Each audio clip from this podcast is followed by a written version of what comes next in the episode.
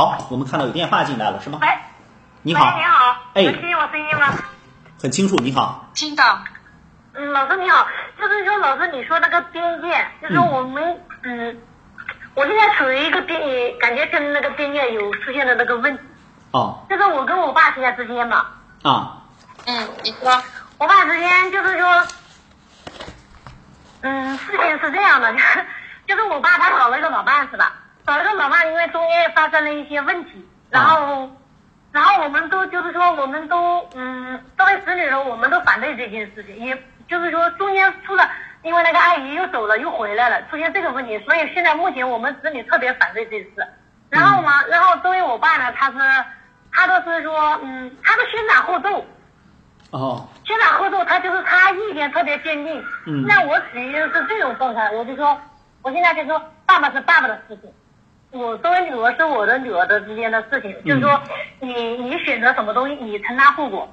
我就是说我做好我女儿的，就是说我做好我本分的事情或者我家庭的事情。嗯。现在我处于一种这种模式，就是我的心念这个东西就是放不下。嗯。放不下，就是说我一直保持已经有一个多月没有跟我爸联系了，我哦老是处于放不下这个事，放不下这个事，放不下，放不下这个，我现在就是我该去触碰这个东西，还是就是这样，处于冷淡，还是就这样这样撞上去这种感觉。嗯，呃，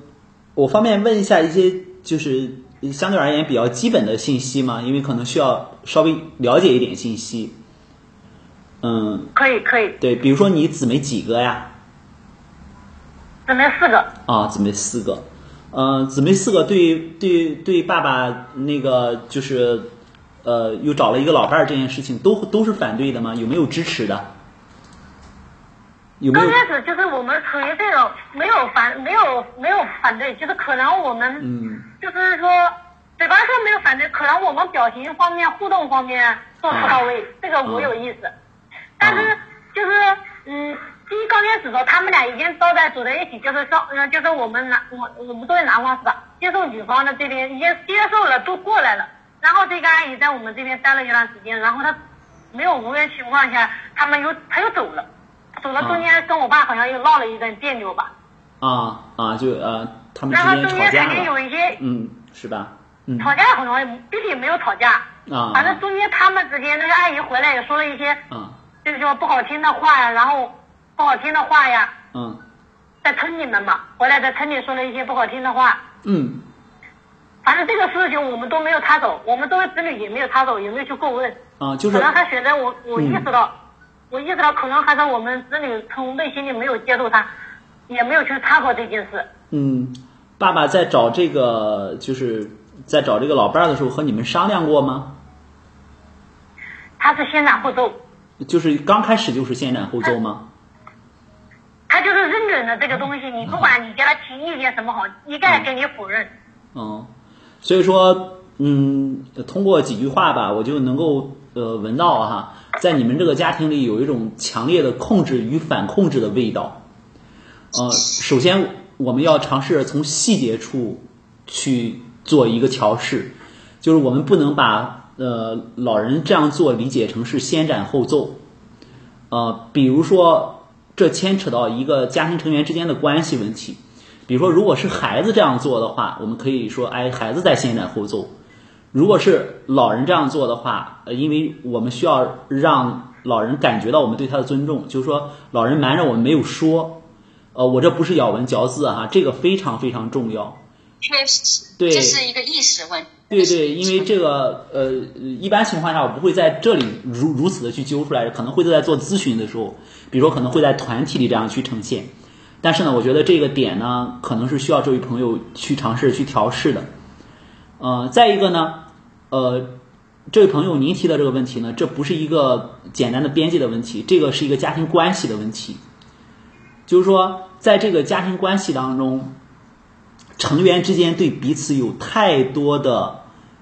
自以为是的了解和隐藏。这个自以为是呢，不是说我们普通说的你自以为是那个意思，就是我说的自以为是呢，是自以为是这样。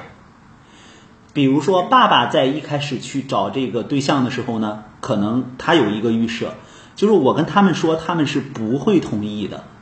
同意的，对，是的，现在呢，就是你们的反应呢，果然印证了爸爸的这个预设，就是相互之间在这里纠缠着，这不是哪一个成员边界不清，这是这个家庭关系出现的一个，我们可以把它理解成一个支持与信任上出现了问题，就是说爸爸不太相信自己可以得到儿女的祝福啊，可以得到儿女的理解和支持啊。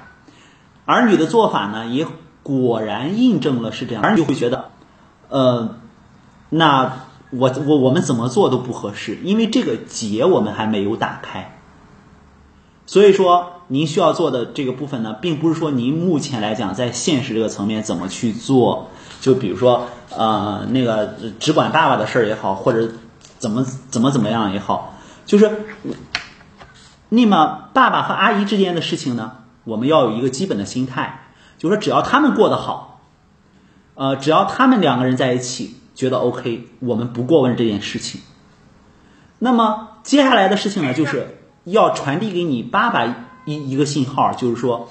无论他怎他想怎么做，你们都是可以理解的，都是愿意支持的。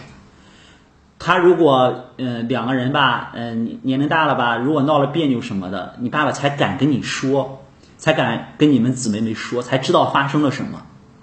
所以说我记得好多年前热播了一个电视剧叫《都挺好》，在在那个《都挺好》里，呃呃，那个那个主人公就那个呃倪大红老师饰演的苏大强，就和保姆之间的一段恋情。那么呃，当然我们说这个剧为什么它如此的火呢？它就是一个呃非常现实的一一个视角啊去看的。你看他的孩子们的处理方式是什么呢？就是明明知道这个，嗯，父亲有可能是这个我们说上了保姆的当了或者怎么样，那么他们在在处理的时候呢，依然还是以一种状态，就是说，尤其是那个名誉啊，就是处于对呃爸爸的保护也好或者怎么样，最后这件事情解决不了了，还是要靠孩子出面解决。我们这个。并非边界不清啊，大家很很多的人误会哈，比如说那是他的事儿，我不管就是边界清楚了。这样使用边界的话，我我刚才讲过，就只能是这个关系越来越受到伤害。我们该出手的时候还是要出手的，但是有一个原则，我们需要看到的是如何让对方信任我们。就比如说你们现在需要面临的这个工作，尤其是您哈，您打电话来了。您需要面对的工作就是如何让爸爸信任你，愿意和你说。呃，所以说这个议题，那你就要先把爸爸放在真的在你心里放在一个爸爸的位置上去尊重他。呃，然后呃遇到一些问题的时候，他愿意跟你讲的时候，呃，你不去埋怨他啊，我之前不让你怎么怎么样吧，或者是你看我早就看出来了。我们说这样的话一点用都没有，所以说这个时候呢，一方面呢你是需要让他感觉到你的尊重，另一方面呢是你可以去承接他的一部分，呃，然后呃再一个就是，就像我刚才说的，如果这个问题然后出现了，呃，我们怎么去解决？那可以跟呃老人沟通一下，就是他需要你做什么，那我们到时候再说。所以说这个部分谨守好这几条。对你们这个家庭来讲，我觉得这就是一个很重要的边界，就是先把他的序位恢复，也就是说，不再去觉得哎，爸爸什么怎么先斩后奏啊，然后就是把他把这个爸爸放在那个被我们尊重的位置上，再一个尝试去理解这个过程。呃，我们第三个部分就是遇到问题了，我们解决问题。我觉得我们可以尝试从这几个角度去看，好吗？嗯。宝宝，你说的都挺好，关键可能是我自己现在就是内心我做不很难很难。你说的对 对对对对。对，就是我把这个框架。就是不愿意去做。嗯，我明白。我把这个框架给你描述清楚，你有一些感觉，你也感觉到了是哪一个地方有问题了，你也感觉到想朝这个方向调整了。那么接下来就是怎么从一个细小的角度出发。我说的这是一个框架，呃，可能这个框架我们需要很长时间才能消化。那个细小的角度，就是要先从你愿意，呃，去，比如说接听爸爸的电话，愿意去和他联系，比如说晚上吃完饭突然想起他来了，你给他打个电话，你问问他今天怎么样啊，吃饭了吗？啊，那个呃那个阿姨身体挺好的吧？等等，就是先从这个细节开始去做，就是这才能够让老人意识到，哦，我女儿放下了一些东西。那么其实老人呢，这个时候呢，他有很多的不确定的。他也有很多的恐慌的，就是让他感觉到的是你对他的关心，你你不是在埋怨他，你是在关心他。就像一个孩子犯了错误，如我们身为父母都知道，我们的孩子犯了错误了，我们关注的是孩子。就比如说孩子打了一个杯子了，摔坏了一个东西了，呃，我记得我孩子很小的时候就这样，然后呢，他妈一声就哭了，然后呢，我就把他抱过来，我说怎么样，你没事儿吧？然后孩子就那刻就觉得特别特别温暖，就是我关注的他哭的时候呢，一个是打杯子吓了他一跳，再一个呢就是他担心的是什么呢？他会挨挨训，就爸爸会训他，会批评他，但是我关注的是他，所以说你要让你和你爸爸之间呢有一个这样的一个部分，就是消除那些自以为是的。就是我认为对方一定会怎么样的，把那些消除了，你们的关系就通透了。所以先从这个小点开始努力，好吗？嗯嗯嗯，尝试一下吧。说的再漂亮，我们也要从一个实际的地方出发。对，这就是我就是说迈出这一步，目先前就是感觉老是卡壳，我我知道我这个做的不对，啊不就是迈出这一步。呃我我还是跟你说，这不是哪个人的问题，这是这段这段家庭关系，因为，呃，我不知道，比如说，呃，是你妈妈，嗯、去世了，嗯去世几年了，然后又有一个新的成员进来了，等等这些详细的信息我都没有了解。一个新的成员进入，你别说是一个人进来了，呃，现在在我的咨询当中，就很多孩子、青少年，比如说在家里边养养一只小猫，养养一条小狗，然后都会成为这个家庭重新适应的一部分。更何况是一个人呢？更何况那个人，呃，比如说那个阿姨，她还还有自己的孩子呢，还有自己的那个那个那个家庭呢。所以说，我们要重新去适应的，这里面一定会出现一些我们迷糊的问题的。但是我们要把尝试着谁不舒服就要尝试着先来把这个问题理清楚，就有可能对我们有帮助，好吗？嗯，慢慢来。是是这样。嗯，好好的好的，嗯谢谢老师。好，再见。嗯